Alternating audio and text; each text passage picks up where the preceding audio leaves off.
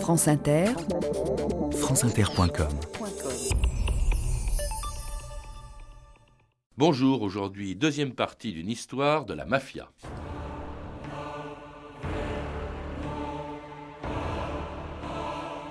La mafia est un phénomène humain. Elle a un commencement, une évolution, et elle connaîtra aussi une fin. Giovanni Falcone, assassiné par la mafia en 1992. «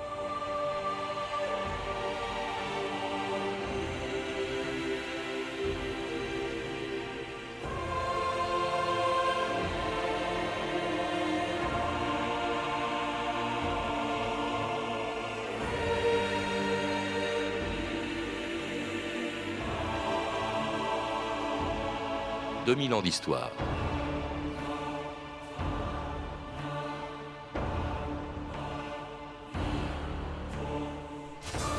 On l'appelle mafia, Cosa Nostra, l'honorable société ou la pieuvre. Quatre noms pour l'organisation criminelle la plus célèbre de l'histoire.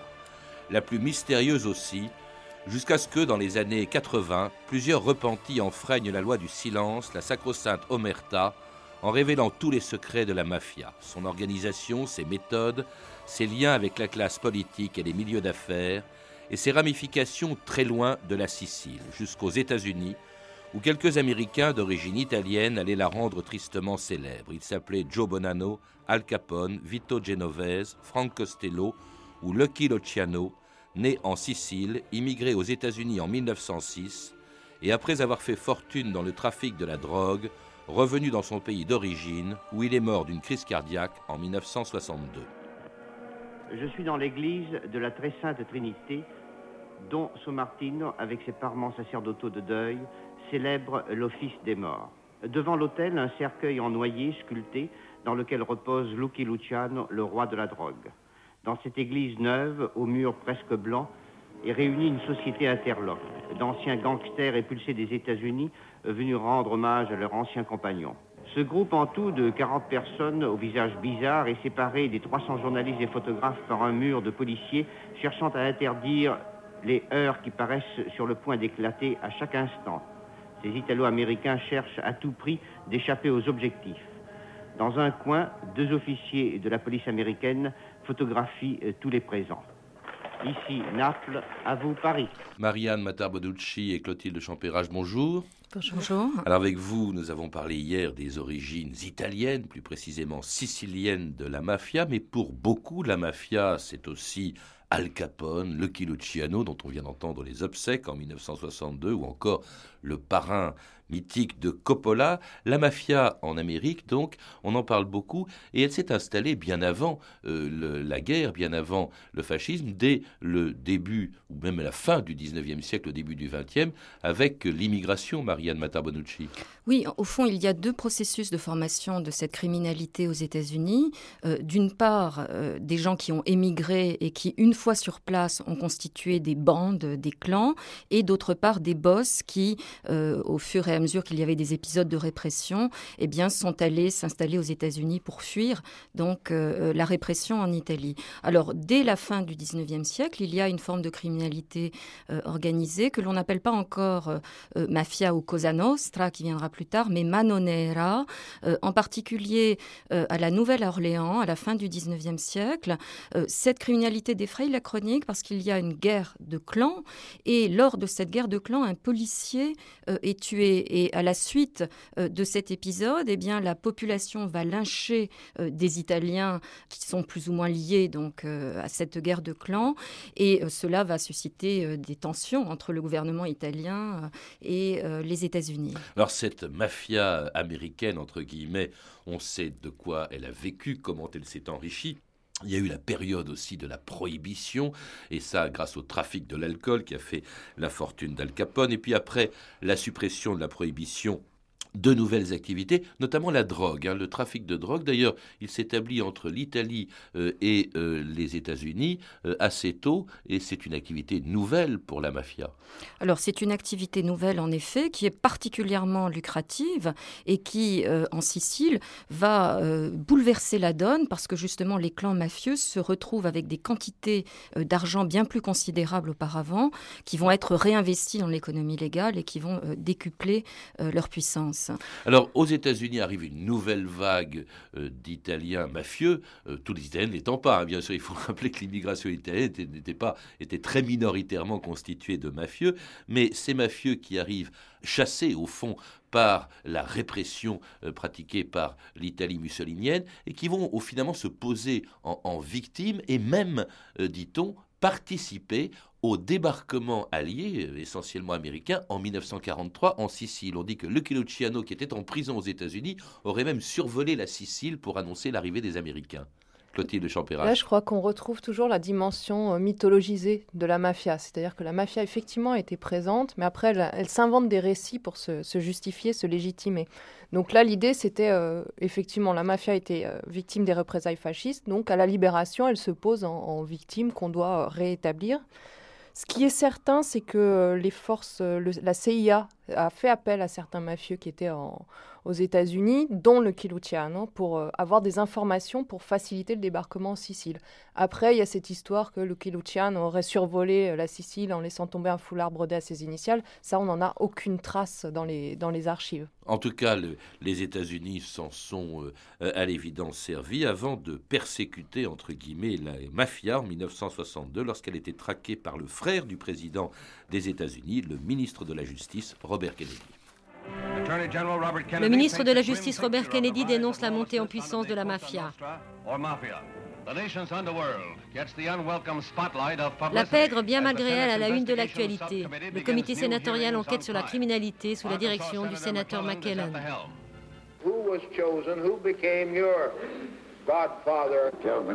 Qui était votre parrain? Joe Bonanno. Est-il toujours à la tête d'une famille?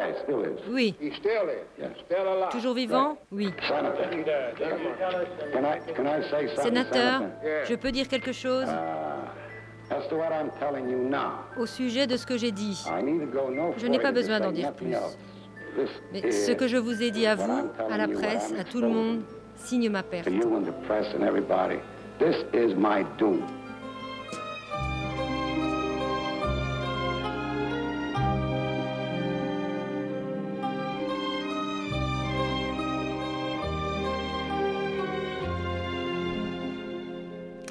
Et c'était le procès d'un mafieux américain, Joe Valacci, euh, craignant que ses propos, que ses révélations ne provoquent sa, sa mort. Je crois qu'il est mort de, mort naturelle. Les liens justement entre la mafia américaine et la mafia euh, sicilienne?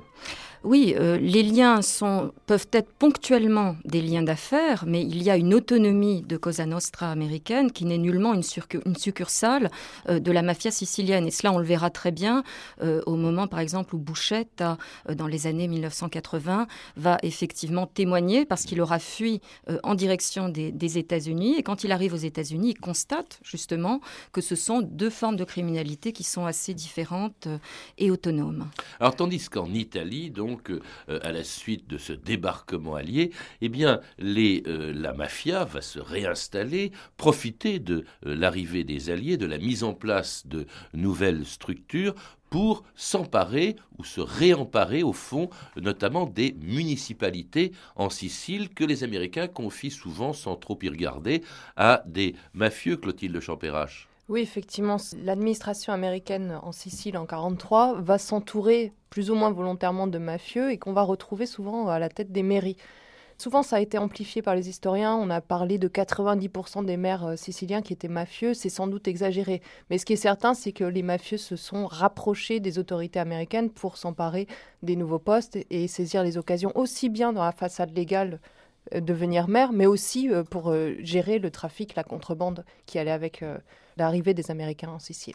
Et même pour essayer de faire proclamer l'indépendance de la Sicile. Marianne Matarbonucci, hein, c'était la prise de position de la, de la mafia sicilienne qui, euh, euh, au fond, essayait de s'appuyer sur les Américains pour obtenir l'indépendance de, de l'île. Oui, on en revient à cet opportunisme fondamental. Effectivement, il y a un mouvement très fort euh, pour l'indépendance de la Sicile qui se développe après donc 1943, et on voit certains responsables mafieux miser d'abord euh, sur cette tendance-là jusqu'à ce qu'il apparaisse à partir de 1945-1946 que euh, la Sicile va bien rester euh, arrimée au nouveau régime et à l'Italie républicaine. Et à ce moment-là, on voit en effet les notables mafieux rallier le parti qui va s'imposer comme étant le parti de pouvoir, c'est-à-dire la démocratie chrétienne. Il n'y a aucune espèce de conviction là-dedans dans les choix politiques. On l'a vu déjà avant la, la guerre, avant la Deuxième Guerre mondiale, dans les choix politiques que fait la mafia. C'est purement de l'opportunisme. C'est de l'opportunisme. On a vu la mafia euh, pendant la Première Guerre mondiale et après euh, appuyer certaines coopératives paysannes pour euh, essayer de s'emparer d'une partie du morcellement des terres. On va les voir faire la, même chose après la Seconde Guerre mondiale, tout en utilisant la mafia aussi comme force de répression du mouvement ouvrier. Et ça va être par exemple la, la fonction qui sera celle du bandit Salvatore Giuliano, qui le 1er mai 1947, lorsqu'il y a une manifestation très importante euh, des organisations euh, ouvrières et paysannes siciliennes, provoque une fusillade qui va laisser sur le carreau plusieurs dizaines euh, de personnes dans un contexte de lutte sociale très importante en Sicile. Alors, et aussi avec de nouvelles activités. On a évoqué le racket pratiqué, ce qu'on appelait la vente de la protection que pratiquaient les mafieux au 19e siècle. Mais là, avec le 20e siècle et après la guerre, alors on voit apparaître à côté du racket, on voit apparaître par exemple des trafics nouveaux, la contrebande de cigarettes, la drogue aussi, Clotilde Champérache. Oui, alors la mafia, sa particularité, c'est qu'elle n'abandonne jamais une activité. Donc les nouvelles activités ne vont jamais remplacer les anciennes. Donc le pizzo, c'est une constante des activités mafieuses. À le racket, hein, le pizzo. Oui, voilà, le racket, le pizzo. À ça s'ajoute la contrebande. Alors pour une raison simple, c'est encore une fois, les Américains sont là, ils ont leur propre ravitaillement euh, alimentaire et vestimentaire. Et euh, il y a des possibilités de détournement de, marchés noirs qui vont se développer en Sicile et surtout à Naples. C'est là que Naples euh, devient euh, fameuse pour la contrebande. Après, ça sera la contrebande de tabac. Parallèlement aussi, comme il y a des liens avec les États-Unis, on a développement du, trafic de drogue. Alors là aussi, les mafieux longtemps, les mafieux siciliens ont longtemps dit qu'eux ne s'étaient jamais mêlés de drogue. Il faut attendre Bouchette en 80 pour reconnaître publiquement que la mafia s'occupe de drogue. Souvent, la défense des mafieux aussi, c'est de dire on l'a fait à titre individuel et non pas au nom de l'association mafia. Et puis, dernière activité qui se développe et qui prend de plus en plus d'ampleur, mais qui est typique de la mafia, sont les activités légales. C'est-à-dire que la mafia s'empare des marchés publics et ça, ça rejoint ce qu'on a déjà dit hier, ce lien avec la politique. Dès qu'il y a marché public, dès qu'on peut corrompre et avoir des relations notamment avec la démocratie chrétienne, on s'empare des adjudications, notamment dans le, dans le bâtiment. Là, c'est effectivement, c'est là, c'est vraiment un pactole qui va venir du bâtiment, de ces adjudications. Euh, Marianne Matarbolucci, euh, c'est vraiment ça qui va établir les grandes fortunes mafieuses, le bâtiment, le ciment. Bah, dans les années 50, euh, effectivement, au moment où les, ressources agraires sont de moins en moins lucratives, on voit les mafieux s'emparer donc de cette activité-là, et c'est la période vraiment du sac immobilier de Palerme mais de Naples aussi, où le ciment devient véritablement de l'or. Alors, euh, la mafia profite à ce moment-là euh, euh, d'un déficit de transparence, c'est-à-dire qu'il n'y a, pour quantité de marché, il n'y a pas d'appel d'offres public, justement, mais des contrats de gré à gré. Et c'est là que l'appui des hommes politiques devient quelque chose de tout à fait capital. Vous évoquez Naples, là c'est le règne de la Camorra, et notamment de quelque chose qui est très actuel, c'est tout simplement les ordures qui sont en charge, en principe, de la Camorra, et d'où les problèmes qui existent aujourd'hui. Oui, enfin, ce qui se passe, c'est que donc les, municipalités ont délégué le traitement et le recyclage des ordures à des sociétés qui soit appartiennent directement à la Camorra, soit sont plus ou moins contrôlées euh, par la Camorra et qui donc ont fait venir, fait venir, fait venir euh, cette masse euh, d'ordures sans bien se préoccuper de ce qu'il allait advenir ensuite, simplement parce qu'il y avait profit. Alors des activités pour le contrôle desquelles les familles de mafieuses vont littéralement s'entrégorger, d'où plusieurs guerres intestines entre les familles de mafieux et qui ont été extrêmement sanglantes. Vous en citez deux, Clotilde Champérache. L'une, la première en 1962, ça c'est à propos de la drogue. L'autre, extrêmement sanglante, c'était en 1978. Oui, alors dans les deux cas, c'est très lié à la drogue parce que effectivement, l'arrivée d'argent euh, provenant de la drogue fait qu'il va y avoir des familles qui vont vouloir demander plus de pouvoir euh, qu'elles n'en avaient auparavant. Euh, en 78, ce qui va être euh, très important, c'est que en fait, Palerme va perdre son caractère central dans la mafia sicilienne et qu'on va avoir un déplacement vers le fameux village maintenant de Corleone. Et donc les familles euh, de Corleone vont s'affirmer et elles sont nettement plus violentes et plus dans une logique d'affrontement, y compris avec euh, l'État italien. C'est-à-dire qu'on va avoir euh, plus d'assassinats politiques et puis euh, des attentats en 93 à Florence, Milan et Rome, ce que la mafia n'avait encore jamais fait. Oui, attentats politiques, dont un célèbre qui se produit en 1982, c'est l'assassinat du général Della Chiesa, hein, qui était chargé de lutter contre la mafia, justement. Oui, Dalla Chiesa qui avait déjà combattu le terrorisme donc et qui arrive à Palerme et effectivement au bout de 100 jours, euh, il est assassiné euh, par la mafia, non sans avoir fait savoir auparavant qu'il se sentait isolé et qu'on ne lui avait pas donné véritablement les, moyens donc de, lutter. Alors ça va être un premier choc euh, très important qui va être à l'origine de l'adoption d'une loi en 1982 qui permettra à la fois de mener des investigations bancaires plus poussées et qui, euh, d'autre part, permettra d'inculper euh, pour euh, appartenance à la mafia, appartenance à l'organisation, c'est-à-dire qu'il ne sera plus besoin d'avoir des preuves d'une activité délictuelle, mais euh, la dénonciation par un autre repenti pour appartenance à l'organisation permettra l'inculpation. Et c'est sur la base de cette loi que euh, le juge Falcone va pouvoir, euh, en 1986, organiser le maxi-procès de Palerme, qui marque quand même une étape tout à fait décisive dans la lutte contre la mafia. Et cela grâce à un repenti que l'on a évoqué plusieurs fois, mais qui a été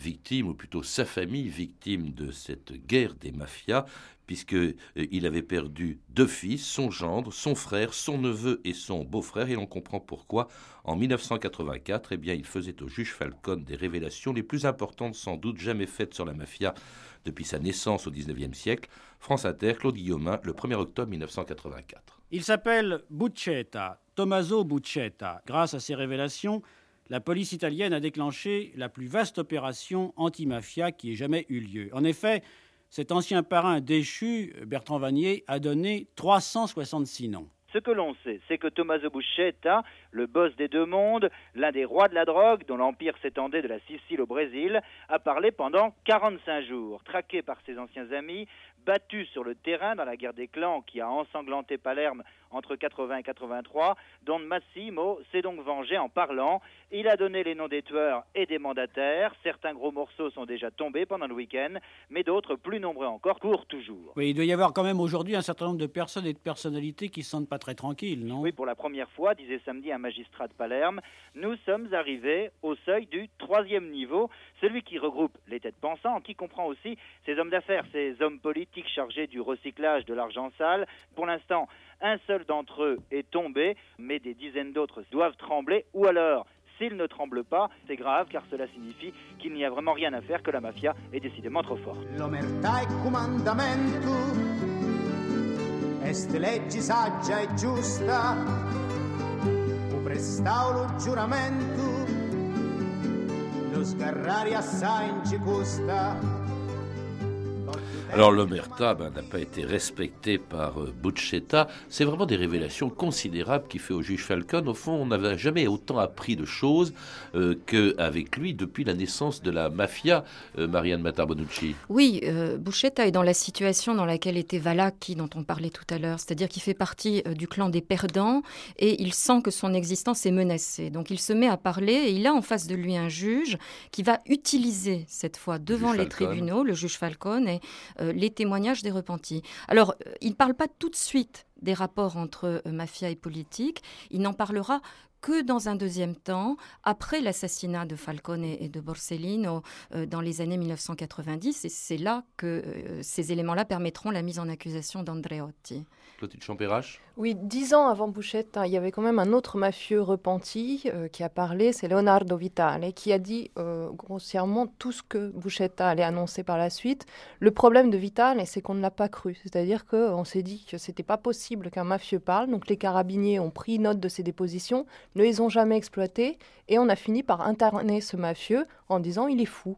Et il a été abattu justement en 84 en sortant de l'asile justement, sans doute parce que Bouchette a commencé à parler et que là, on donnait de l'importance à ce qu'il avait dit. Alors ça a donné un maxi-procès, vous l'avez dit, en, en, 1986, et puis le juge Falcone continue son enquête, devient la bête noire de la mafia qui organisait contre lui l'attentat le plus spectaculaire de son histoire.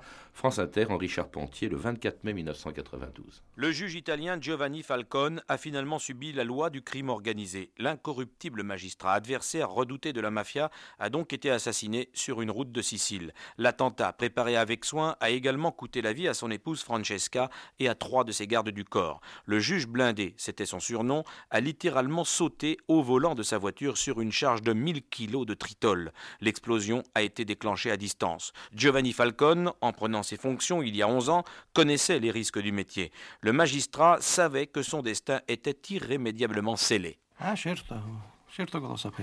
Tout le monde sait que nous sommes en danger quand on lutte contre la mafia. Mais attention, le fait que les mafiosi soient des criminels ne doit pas nous conduire à les mépriser. À part les respects qu'on doit avoir pour tout être humain, en piochant, en creusant, on s'aperçoit qu'ils ne sont pas très différents de nous.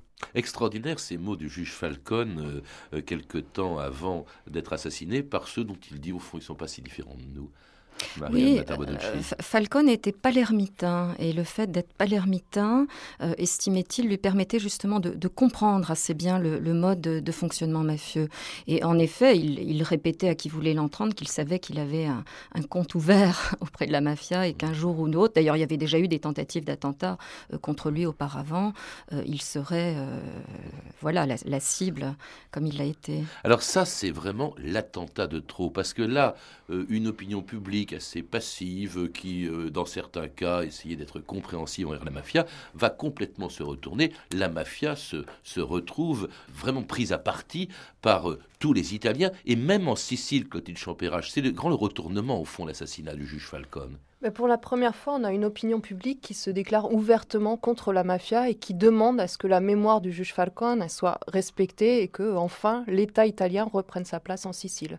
Donc il y a un grand espoir dans la population, euh, beaucoup d'actions, d'associations qui naissent, parce que ce qui allait aussi avec la mafia en Sicile et dans les autres territoires de mafia, c'est un recul des associations. Les gens sont seuls, isolés, ils ne peuvent pas s'unir contre la mafia. Là, on a un regain d'espoir qui malheureusement ne va pas... Euh, être euh, satisfait. Oui, mais quand même, bon, à l'évidence, il y a la volonté euh, d'aller très loin. On ne veut plus s'en prendre à des sous-fifres, on veut vraiment que les politiques qui sont derrière tout ça, ce qu'on entendait, le, troisième étage en quelque sorte de, tous les inculpés, eh bien vont être euh, menacés, vont être inculpés. Ce sera le cas, alors le plus célèbre, parce que c'est l'homme politique ou un des hommes politiques les plus importants de l'Italie, le patron de la démocratie euh, chrétienne, sept fois chef du gouvernement italien, 34 fois ministre, et qui est Giulio Andreotti, euh, Marianne Matarbaducci. Oui, alors l'année 92 de l'assassinat de Falcone est aussi où est assassiné Borsellino, avec qui est un autre juge très important, et également Salvolima, Salvolima qui était l'homme d'Andreotti en Sicile, qui incarnait justement les liens entre la démocratie chrétienne et la mafia en Sicile. Et il aurait été assassiné, Salvolima, parce que la mafia estimait que le pouvoir politique n'avait pas fait assez justement dans le sens de euh, la correction du maxi-procès de Palerme. Alors, euh, va suivre en effet sur la base de déclarations de repenti la mise en accusation euh, d'Andreotti. C'est un procès qui va, entre l'appel et la cassation, s'étaler sur dix années, dont il résulte un acquittement. il faut rappeler de quoi il est accusé. Il est accusé d'avoir commandité l'assassinat d'un journaliste. Alors ça, c'est un autre procès. En fait, il est accusé d'une part pour un procès pour mafia et d'autre part pour avoir été le mandataire de l'homicide d'un journaliste Pecorelli. Mais euh, pour ce qui est du procès donc de mafia, euh, il va être acquitté pour insuffisance de preuves, mais on reconnaîtra que avant 1980, Andreotti a effectivement euh, favorisé la mafia. Simplement, les faits seront prescrits à la date du procès. Voilà. Donc, il y a, je dirais, dans, dans les actes d'accusation, quantité d'éléments que les historiens peuvent et pourront utiliser, qui montrent quand même euh, ces complicités qui ont été tissées entre le pouvoir démocrate chrétien, effectivement, et la mafia en Sicile. Et une mafia dont les dirigeants euh, sont traqués, enfin pour, beaucoup d'entre eux depuis de, nombreuses années. Les deux derniers étant très importants, il y a eu Totorina, hein, je crois que c'est comme ça qu'on prononce son nom, euh, qui lui a, été pris en 1993. Euh, Clotilde Champérache. Oui, euh, Totorine a été pris en 93 parce que euh, l'État italien a envoyé l'armée, on l'oublie souvent, a envoyé l'armée en Sicile pendant quelques années pour reprendre possession du territoire. Donc ça a été une arrestation très importante qui a été suivie ensuite, mais beaucoup plus tard, par celle de Provenzano récemment. Ce sont deux arrestations importantes, mais quand même, il ne faut pas oublier que ces, personnes-là étaient en cavale depuis des décennies. France Inter à la Logouguec, le 11 avril 2006. Le chef suprême de la mafia derrière les barreaux, après 43 ans de cavale, j'ai bien dit 43 ans, Bernardo Provenzano, que l'on surnommait dans son jeune temps le Fauve, a été arrêté en Sicile, dans la région de Corleone. Après de 73 ans, le successeur de Totorina, à la tête de la pieuvre mafieuse italienne, s'est laissé menotter sans résistance. Pour le magistrat italien Guido Loforte, qu'a pu joindre Jean-Baptiste Venditti, cette arrestation prouve que l'on ne désarme pas dans la lutte contre la mafia. En Sicile, les symboles comptent beaucoup, vous savez, et Bernardo Provenzano n'était plus un chef militaire comme l'était Salvatore Rina, mais il représentait pour la mafia le symbole de la tradition historique et de sa cohésion. Donc, d'un point de vue strictement historique, son arrestation est d'une très très grande importance. La mafia, euh, écrivez-vous dans votre livre, Clotilde Champérache, est une association qui prime sur les hommes qui la composent. Arrêter son chef ne signifie absolument pas décapiter Cosa Nostra. Autrement dit, elle continue encore. Cosa Nostra continue et elle est toujours un danger. Et ce n'est pas parce qu'on arrête un, chef qu'on a mis le, le holà à la progression de la mafia. Au contraire, à chaque fois, euh, les forces de l'ordre le reconnaissent elles-mêmes. Bien sûr, il y a victoire, mais euh, la question qui vient tout de suite, c'est qui va prendre la succession Donc là, euh, suite à l'arrestation de Provenzano, on avait deux dauphins qui étaient envisagés. Salvatore Lopiccolo, qu'on vient d'arrêter, qui représente la branche affairiste de Cosa Nostra, c'est-à-dire quelqu'un qui savait extrêmement bien gérer les business de la mafia et qui avait plutôt un profil bas parce que justement, il vaut mieux ne pas se faire remarquer, continuer les affaires. Et l'autre euh, dauphin, c'est Matteo Messina Denaro. Donc c'est celui qui est encore en cavale. Et lui incarne plutôt l'aile corléonaise, c'est-à-dire la violence. Donc finalement, l'arrestation de Lopiccolo est une victoire, mais c'est aussi un risque pour l'avenir de la mafia. La mafia continue, vous êtes d'accord aussi, Marianne Matamonucci, malgré euh, toutes les forces qui ont été mises contre elle, malgré les procès? Tout à fait. Et euh, il y a même, à l'heure actuelle, les juges parlent d'un possible retour des Américains, c'est-à-dire de ceux qui avaient fui justement au moment de la guerre des années 1980. Euh, Alors la mafia euh, a sans doute de beaux jours devant elle, tant que l'État ne réagira que dans les contextes justement d'urgence, de guerre de clans, et tant qu'il n'y aura pas une action vraiment en profondeur, y compris contre les, causes mêmes euh, du développement de la criminalité organisée. Merci Marianne Matarbonucci et Clotilde Champérache. Clotilde Champérache qui est l'auteur de Société du crime, un tour du monde des mafias, publié aux éditions du CNRS, et Marianne Matarbonucci qui est l'auteur d'une histoire de la mafia, publiée chez Complexe en 1999, mais qui est euh, aujourd'hui épuisée peut être réédité très prochainement. À lire également Cosa Nostra, la mafia sicilienne de 1860 à nos jours de John Dickey chez Perrin, collection Timpus, Gomorra dans l'Empire de la Camorra de Roberto Saviano chez Gallimard et Mafia, l'industrie de la peur de Jacques de Saint-Victor aux éditions du Rocher. Vous avez pu entendre un extrait du documentaire La Mafia de Charlie Smith, récemment diffusé sur la chaîne National Geographic. Vous pouvez retrouver ces références par téléphone au 32 30, 34 centimes la minute ou sur le site franceinter.com. C'était 2000 ans d'histoire, la technique Christian Thibaudot, documentation et archivina Emmanuel Fournier, Clarisse Le Gardien, Claire Destacan et Franck Olivard, une réalisation de Anne Kobilac.